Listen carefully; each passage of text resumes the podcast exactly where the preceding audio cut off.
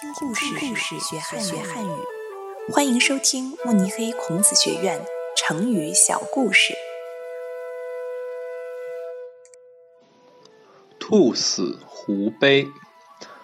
南宋时期，中国的东部有两大王朝，一个是南边的宋朝，一个是北边的金朝。生活在金朝的李全和夏全。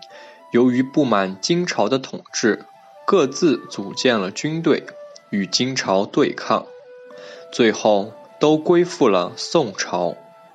但李全并不满足，一直想自立为王，不再听从宋朝的指挥。宋朝知道后，便派夏权率领军队前往李全所在的地区楚州。让夏权去攻打李全的部队。李全的妻子杨妙珍知道后，便派人对夏全说：“李全和你都是从金朝的山东归附宋朝的，所以你们俩是同类，就好像狐狸和兔子一样，它们都是任人宰割的小动物。一旦其中一个死了，”另一个说不定哪一天也会死去，所以狐狸和兔子会因为对方的死而感到悲伤。你把李全的部队消灭了，自己就能独自活下去吗？